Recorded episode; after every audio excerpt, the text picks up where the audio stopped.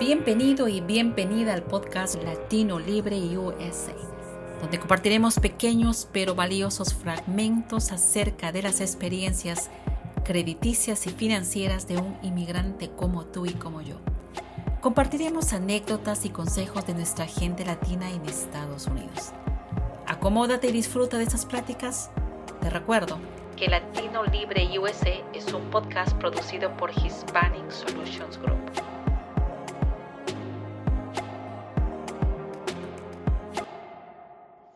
Y el día de hoy en Latino Libre USA, México no podía dejar de estar en nuestro programa y tenemos a un invitado que viene desde México, un inmigrante de 47 años, Carlos González. Carlos, gracias por tomarte el tiempo. Siempre sabemos que tenemos las cosas, el trabajo y las cosas, obligaciones que tenemos día a día y te has dado el tiempo para que podamos compartir tu historia. Y son historias de un inmigrante como tú y como yo para que la gente que nos está escuchando se pueda inspirar y podamos aprender juntos.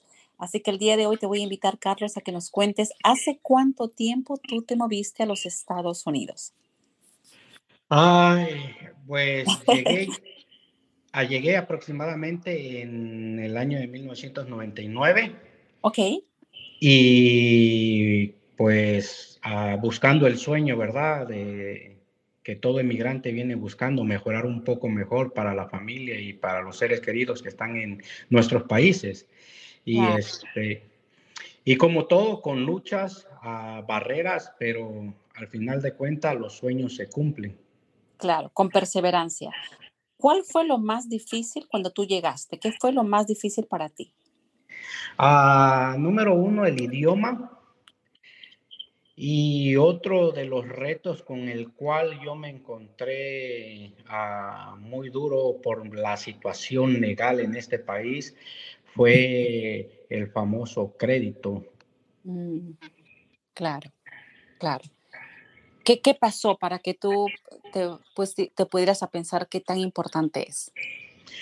Pues al principio, como uno tiene pensamientos de venir a este país, ganar un poco de dinero, construir en el país de uno y regresarse, uh, no toma eso mucho en cuenta, pero cuando uno empieza a echar raíces, y hablo de las raíces que son los hijos, se pone a pensar y, es ahí donde uno empieza a encontrarle sentido a la vida, porque definitivamente uno, los planes que trae se, se vienen abajo y empiezan nuevos planes donde uno con la mentalidad empieza de establecerse en este, en este país. Claro, pero ¿qué es lo que lo más difícil que tú pudiste enfrentar? ¿Qué es lo más difícil? Bueno, lo más difícil fue de las cosas que cuando en el tiempo que yo llegué había mucha la facilidad de, de que te llegaban tarjetas de crédito directamente con tu nombre y uno podía activarlas y, y, hacerse de, de muchas tarjetas. El problema es que, que como uno no piensa realmente en qué es lo que es el crédito tan importante para, para un latino en este país, uh, no toma en cuenta todo eso. Y lo que yo hice fue derrochar todo ese dinero, no pagar esas tarjetas, endeudarme, pensando que me iba a regresar.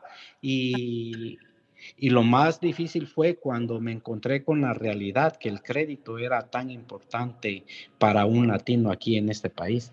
Claro, y como tú lo dices, ¿no? a veces dices, bueno, yo lo, me, no voy a regreso, pero las cosas son así porque crédito te, pues, te sigue por siete años. Y aquella gente que me dice, ¿cómo le llegaban las tarjetas? Les voy a explicar.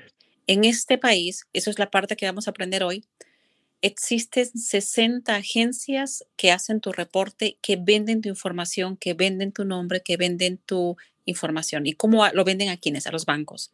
Los bancos se encargan de mandar promociones y publicidad.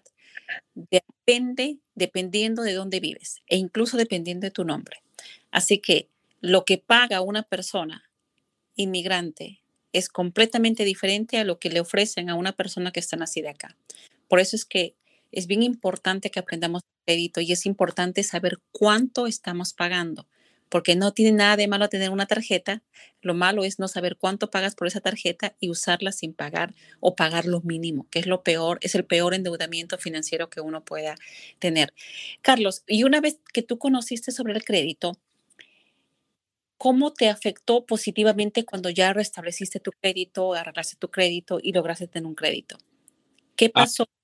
¿Qué, ¿Qué, fue el cambio que sucedió en ti o en tu familia?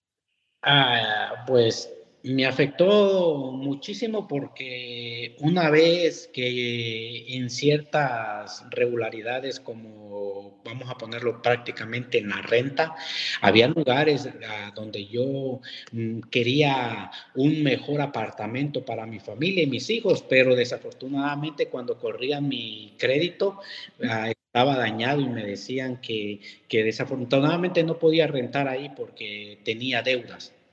Claro, y no te, hay mucha gente que no le queda más opción que irse a lugares que no quiere ir porque nadie lo quiere tomar. Correcto. Y, ahí viene un ciclo de pobreza que la gente dice, ¿por qué no pueden salir? Porque justamente el crédito los va a perjudicar. ¿Y qué pasó en ese proceso? ¿Tu crédito fue mejorando? Cuéntanos esa historia para que la gente que está con mal crédito y dice, yo no quiero ver mi crédito, ¿qué puedo hacer? Se pueda inspirar en ti crédito ah, mejoró, pero muy lentamente, porque desafortunadamente uh, debía varias tarjetas de crédito ah, e incluso tarjetas de créditos de bancos que me habían dado, que simplemente eran como de 300 dólares, pero para mí se me hizo fácil usarlas y no pagarlas y, ahí, ahí, se me arruinó más. y cuando, cuando empecé con el sueño, ¿verdad? Porque ya con dos hijos y una familia, a, mi, uno de mis, de mis sueños ver de que amigos y familiares de mi esposa compraron casa y todo, y me empecé a animar. Ah, pero ahí es donde me encontré con la, una cruda realidad acerca del crédito. Ah, prácticamente jamás iba a calificar para una casa. Ok. ¿Y cómo va ese proceso? Ah, el proceso fue de que ah, cuando el carro, antes de eso yo había sacado un carro de un dealer, pero desafortunadamente los pagos eran muy altos porque mi crédito, volvemos a lo mismo, estaba arruinado y tenía que pagar el alto costo por, por la deuda que yo tenía con el, el, el, récord del score. Y cuando yo voy a un, a una, con un agente de, de ventas de casa, empezamos el papeleo como en el 2000, 2011, en el dos, algo así como unos, estamos hablando unos seis años, ocho años atrás, no recuerdo exactamente, pero ellos me dijeron todas las, me sacaron el papeleo del récord. Eh, entonces me dijeron que afortunadamente no podía calificar y que tenía que trabajar con, con, este, con mi crédito a restaurarlo. Y hubo una persona del, de, de los, del banco que, que estuve hablando yo con ellos y me refirieron contigo. Claro, y eso ya pasó. Y entonces y ahora, ¿has podido comprar tu casa? ¿En qué proceso estás, Carlos? Ah, sí, ah, en, en junio del año pasado ah, fue que yo adquirí la casa con un buen porcentaje de, de interés. Bien, bien bajo el interés, estaba como en 3 a 3 puntos y algo. Y, este, y lo compramos en una buena zona, a una casa para una familia. Nosotros estábamos buscando y, y todo ahorita, todo está marchando sobre rueda. Estoy en mis pagos de las tarjetas de crédito que ya he obtenido nuevamente y, y ahí vamos. Excelente. Y yo creo que tú eres un perfecto candidato para decir que la casa de repente uno un par de años lo puede refinanciar y pagarla 15 años porque sí se puede. Es un proceso, al principio es difícil, pero sí se puede. ¿Qué tú le podías decir a la gente que te escucha y dice, mira, yo he tenido los problemas de Carlos, hacía lo mismo que Carlos? ¿Qué tú le puedes decir a ellos? Eh, ¿El sueño americano es posible?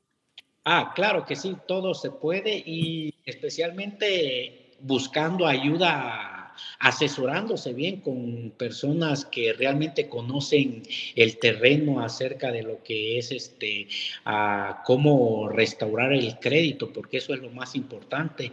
Teniendo esa buena restauración, eliminando todas esas deudas, puede uno llegar a obtener el sueño americano, su casa. Claro, y, cuando él dice, ¿no? Este, eh también tiene que ver la participación del consumidor, porque el reparar el crédito no solamente implica que una agencia lo arregle, sino el cliente, ya Carlos lo aprendió, acaba de decir, estoy al día con mis pagos, estoy pendiente de mis pagos. Eh, ha aprendido él porque parte del proceso es enseñar a la gente cómo usar las tarjetas, usar, no usar tanto, que aprendan a saber que jamás tienen que ir a un dealer, que es lo que siempre decimos, tiene que ir directamente a su banco, hacer relación con sus bancos. Entonces, nos, nos orgullece que, que escuchemos eso de ti, Carlos, porque también eh, tú inspiras a que otros, otra gente como tú lo pueda hacer y vecinos, amigos que dicen, oye, Carlos, mira, ya compró la casa y por qué nosotros no podemos. Y me va a dar mucho más satisfacción saber en los próximos años que puedes lograr pagar la casa en menos tiempo, que hay un proceso que no es, no es, no es complicado, tampoco necesitas, la gente no necesita eh, contratar a compañías aparte para que lo hagan, lo pueden hacer directamente con su banco y eso también sí se puede. Algo más que le quieras, oh, la, pregunta que siempre le hago a mi gente como, como tú y como yo, inmigrante, ¿qué sueños tienes, Carlos? Mm, tener un buen ahorro y tal vez comprar otra y para dejárselas a mis hijos y yo vivir en una propia mía, ¿verdad? Excelente, excelente. Y yo sé que vas a seguir aprendiendo porque hay mucho que se puede aprender del sistema y, y estamos eh, tratando de dar nuestro granito de arena con este podcast. Carlos, muchísimas gracias por tu tiempo. De verdad, eh, es las, mm, infinitas gracias por tomarte el tiempo, darnos tu testimonio y ser tan transparente, tan honesto con lo que nos cuentas, con lo que te pasó, con lo que también con tu comportamiento y cómo aprendiste. Y muchísimas gracias. Algo más que le quieras agregar al público que nos está escuchando, no solamente en los Estados Unidos, sino en Latinoamérica. A, veces nosotros tenemos una, una ideología muy diferente que caemos en un error bien grande que decimos es mi dinero, yo puse un depósito y me gasto todo, pero hay algo que cuando yo fui contigo tú me enseñaste algo bien importante acerca de eso, gastar un porcentaje y mantenerlo así, no porque es mi dinero me lo voy a gastar todo, porque eso me afecta, pero Mantuve, mantuve, ese nivel que tú me habías comentado, cierto límite de gastar en cada tarjeta y eso fue lo que me ayudó mi crédito también. Excelente, Carlos. Al día de hoy hemos, hemos aprendido de Carlos que los sueños sí se pueden, que es hora de poder recuperar tu crédito y ser, aprender de la gente que sabe. Muchísimas gracias, Carlos. Gracias a toda la gente que nos escucha en Latino Libre USA. Conmigo será hasta mi próximo episodio. Chao. Adiós. Adiós. Adiós. Gracias por habernos acompañado. Síguenos en todas nuestras redes sociales. No te olvides de suscribirte a este podcast y activar tus notificaciones para que te enteres de cuando subamos un episodio nuevo. Y aprendamos juntos sobre la vida crediticia de un inmigrante como tú y como yo. Hasta la próxima.